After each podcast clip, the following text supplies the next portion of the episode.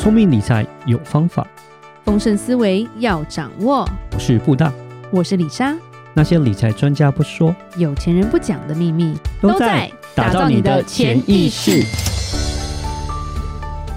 打造你的潜意识，告诉你理财专家不说那些事。大家好，我是主持人布大，我是布大人生与职场的好搭档李莎。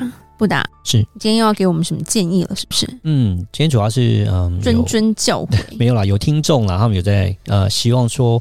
我们可以讲一期稍微就是比较简单一点、入门一点的长期投资的 ETF，可以去介绍给大家。大家都觉得很简单，是啊，是真的，我们都听得不飒。好，我就希望简单一点，就是入门一点。对，就是、太难的话，李莎会打断他。嗯，对，就是有听众他想要听了我们的节目听了很久之后，鼓起勇气要开始做美股投资了。对，是。然后呢，他讲说，那他也是属于跟市场比较不熟，那也不是那种。day trade 啊，吹来吹去的，他就是想说，哎、欸，有没有一些股票可以像是放的久一点、长期一点？跟市场不熟，对对对对对，我跟菜市场比较熟。是是是，所以他就想说，我介绍一下。那我就说好，那我就用这一集稍微大概跟大家介绍一下。不多，就是几支 ETF，但是是非常非常就是我们讲 popular，非常受用的。然后基本上这几支 ETF 就是可以算是呃做一个比较长期的投资，对，应该是没有什么太大问题的。那我们先讲好，美国股票的话，基本上就是有所谓的三大指数，OK，基本的，嗯、呃，大家可能有听过所谓的标普五百 S M P 500，那你可能有听过所谓的 NASDAQ，对不对？纳斯达克。好，那另外一个再来就是呃 Dow Jones。OK，我讲这三个算是比较呃有名的，那当然还有什么 Russell One Thousand 什么什么，那就我们先不谈，我们先提这三个是最具代表性的这个呃指标。好，那我们先讲 S&P Five Hundred 好了，S&P Five Hundred 到底是什么？那基本上它就是五百大，没错，就是它是在美国证交所跟 NASDAQ 两个同时上市的代表性的五百大公司。所组成的这一个指标是 OK，所以它有点像，就是我们可能常常听到像台湾什么远大零零五零有没有？零零五零就是台湾全五十大公司。OK，那标普五百就是美国五百五百大。OK，那这个美国比较屌啊，这美国比较大嘛，你不能跟台湾比啊，当然是这样子啊。基本上它就可以代表了整个美国的景气，它的走势。哦，所以这个标普五百基本上是比较像零零五零也是一样，就是哦零零五零，你看它的涨跟跌就代表整个股市的涨跟跌哦，台湾的整个经济状况，那标普五百也是一样这样状况，所以它算是一个蛮指标性的一个指数。嗯，好，那相对起来就是有没有是追踪这个指数的 ETF？有，就是我们要提到下面这两个，叫做一个是 SPY。一个是 VOO，这两个、嗯，这两个其实还蛮多人对对对，这两个 ETF 就是最为 popular，就是最热门的。然后就像台湾的零零五零一样的哦，你要买大盘，台湾就是买零零五零。OK，那 SPY 跟 VOO 这两档 ETF 呢，它就是追踪标普五百指数的，就是跟着美国经济在走的，是，是一个所谓的指数型的 ETF。所以那我讲这个介绍就是说。这个算是一个长期投资，而且是非常有名的这两只 ETF。这两个 ETF 有什么差别？呃，基本上它都是追踪大盘，OK，标普五百，所以其实表现上都差不多，差不多。它可能在费用上稍微有一点不一样哦。SPY 的费用是零点零九五帕，嗯，OK，那 VOO 是比较便宜，是零点零三 percent，OK，VOO 便宜一点，但是呢，SPY 算是比较有名的。那所以它的量会比较大，三百六十五个 billion，那 VOO 是两百七十五个 billion 哦，所以差了差一百个 billion，OK。但其实讲实话，两百七十五个 billion 以 VOO 来讲，它也的呃，就是说量也很大了啦。其实我觉得都不会什么流动性的问题，都超级大的。当然，只能是说两家不同公司出的啦。哦，然后所以就是看你要买哪一家，其实我觉得都差不多啊。当然说 VOO 因为比较小，丢个铜板，因为不要这样讲，其实都一样的。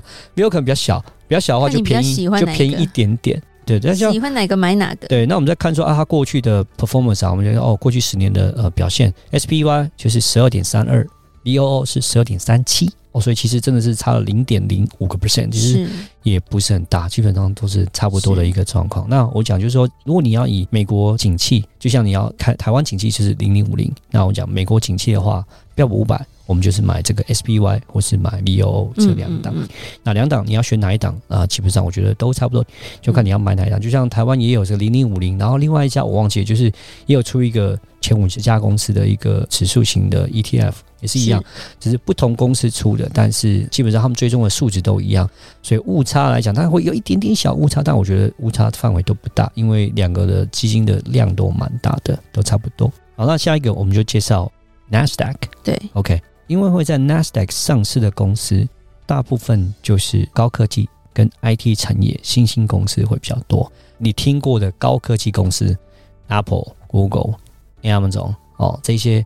High Tech 的公司基本上都是在 NASDAQ，是 OK，追踪这个 NASDAQ 指标的这个 ETF，它的代号就叫 QQQ，啊，这也是非常好的。Yeah，QQQ 去年好惨啊！啊，对，是因为 NASDAQ 的这个都 QQ 了，因为 NASDAQ 这个指数嘛，啊，基本上就是等于是代表说整个科技类股。它的现在目前的经济状况是、哦、是好还是坏？OK，但讲实话，就是因为一直有人在讲，就是其实科技会改变人的生活习惯。科技代表未来。哎，对对对，它在卖东西，它改变人的生活习惯，会让人进步，所以会带来更多的获利。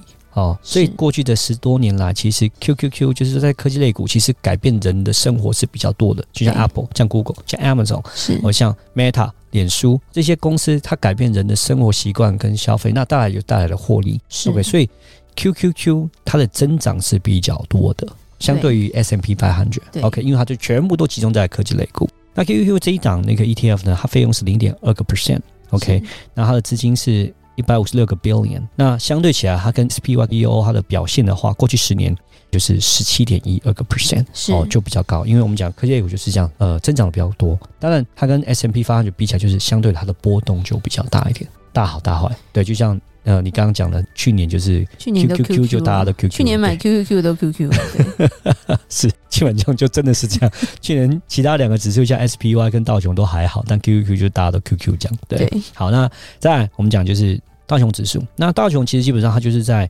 从 NASDAQ 跟纽约证交所这两个地方上市股票中，它选出三十家最具有代表性的这个股票。三十家那么少哦？嗯，道琼只有三十家而已。是对。那它这个三十家就会分布比较广一点。OK，那当然它有所谓的科技类股，Apple，对，呃，像 Microsoft 都在里面。嗯。但是呢，它也有包含像是呃金融类股了，哦，JP Morgan，哦，像是防御性类股的沃尔玛。或是像像是医疗类股的辉瑞，OK，嗯，哦，或是像我们常用信用卡 Visa，然后像是你要够大啦，对，真的是特别大，它是比较指标性的公司，这样子有三十只代表的啊，分布在各个产业。道琼来讲呢，就变成说它的产业分布量比较大一点，所以呢，它来讲就变成是说波动性跟。S&P 500跟还有 NASDAQ 的话，它就变得比较小一点。它比较多历史比较悠久的，对对对，对，都是真的超大。是，听说麦当劳也在里面啊。对对对，麦当劳也是在道琼里面这样子。追踪道琼这个指标的这个 ETF 就是 DIA，OK，、okay? 嗯、然后呢，它的费用是零点一六个 percent，然后呢，它的总金额是二十八个 billion，然后过去十年的表现呢，就是只有十一点四八个 percent。是，嗯，但它好一点，它的配息比较高，它有两趴的配息。刚刚提到过去那三个的话，就是 SPY VOO 跟 QQQ 配息都不到两趴，对，因为它比较大，比较稳吧。是它有蓝筹股啦，我们讲就 Blue Chips，就像我们刚刚讲这些所谓防御性类股的，他们这种蓝筹股、蓝筹股，对，这种就是所谓的 value，就是说价值股，价值股他们配息会比较多一点。股像 QQQ 这就是所谓成长股哦，科技类股他们配息就比较少，就就零点八九而已，会比较少一点。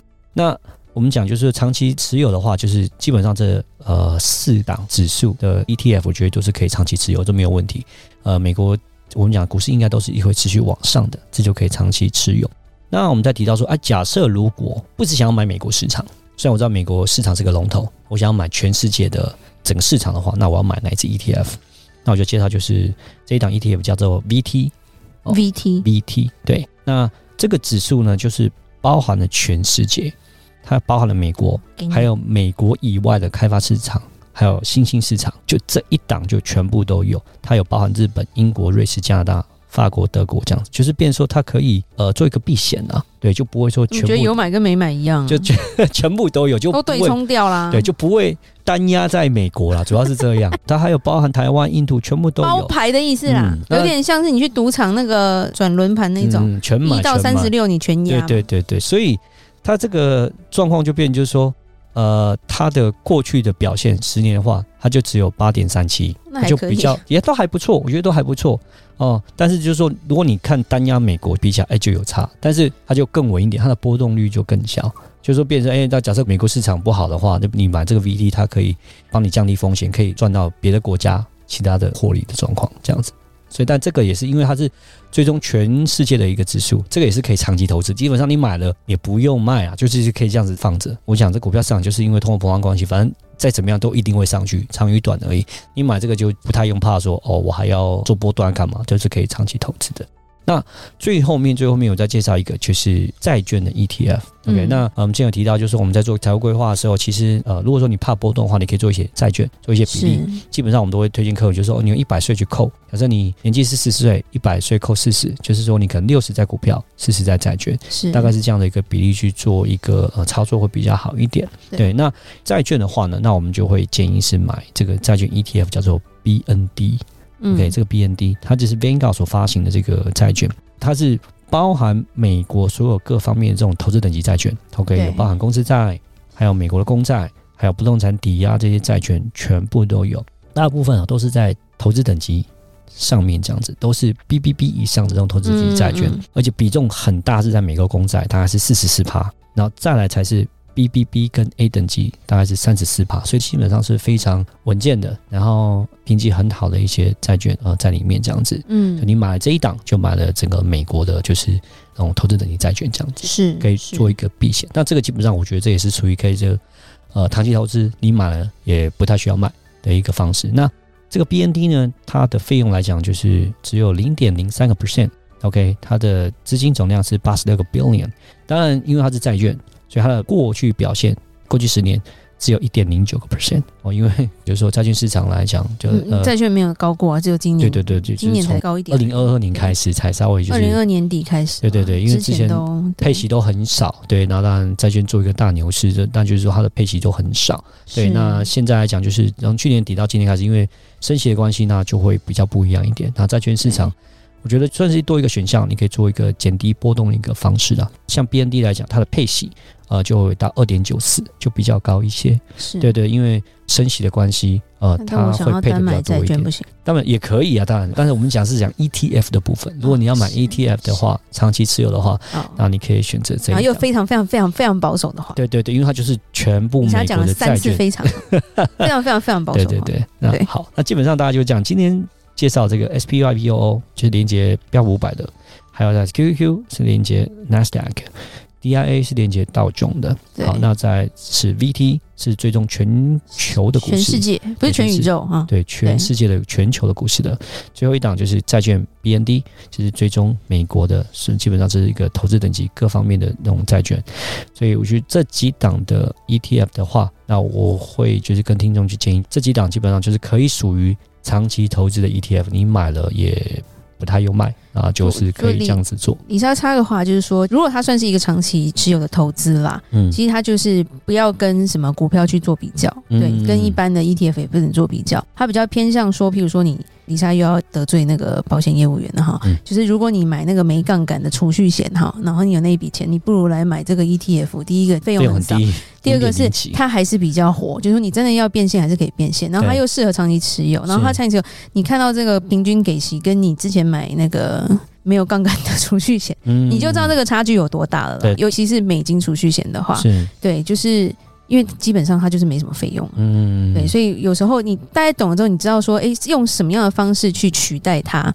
它不是一个说像我们现在在呃帮大家做，譬如说美股的投资的一些建议的话，其实他们是不同的投资的标的啦，就是因为它是属于长期的，对，那我觉得它可以取代就是你的储蓄险，没错，对，或者是你放定存，现在定存是比较高一点，嗯，可是放定存你跟这个比起来，如果说你的风险的承受度稍微再高一点的话，其实它也是一个还可以选择的选项嘛。比较属于就是所谓的被动型的一个投资，那就是嗯定期定额可能无脑一直买，反正久了它就是往上，就有点像是可能台湾有讲到什么，就买零零五零跟零零五六那样的一个概念。那这几档 ETF 的话，我觉得就是比较适合这样的一个操作方式，就是可以定期定额就一直买，然后你也不用去担心。呃，它一定还是会有波动，这个没有问题。但是就是你就一直长期持有，那呃时间拉长，其实应该回报都是还 OK 的一个被动性的投资。对，好，感谢布大今天告诉我们有哪些是适合长期持有的，嗯、然后甚至我们也可以告诉你说它是能够取代哪一项投资的一些标的，然后呃大家可以去衡量一下，然后也许这个东西是适合你的。OK，好，那我们今天就讲到这吧。如果任何关于理财的问题，欢迎留言或寄信给我们。记得加入我们的脸书社团，踏出理财的第一步，打造你的潜意识，让你谈钱不再伤感情。我是布大，我是李莎，我们下次见，拜拜。拜拜。